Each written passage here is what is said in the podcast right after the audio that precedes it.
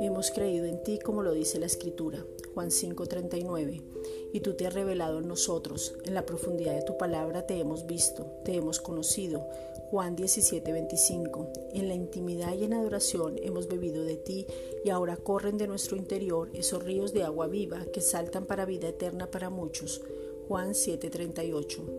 En tu gracia que eres tú mismo podemos entrar en el reposo absoluto, Hebreos 4:16. Estamos confiados y seguros porque vivimos por ti. Nos trasladaste del lugar y ahora somos verdaderamente libres. Juan 8:32.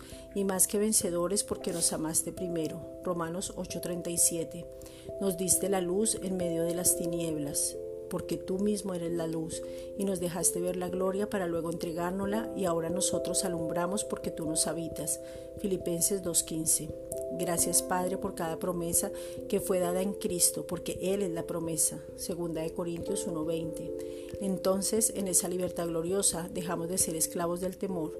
Romanos 8:21. De la condenación. Romanos 8:1.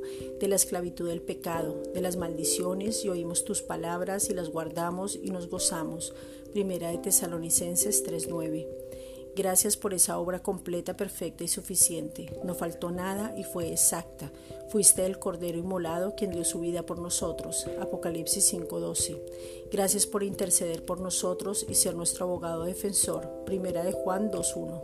Gracias Espíritu Santo por guiarnos siempre, por revelarnos la palabra, consolarnos y guiarnos a toda la verdad. Juan 15:26. Gracias Padre.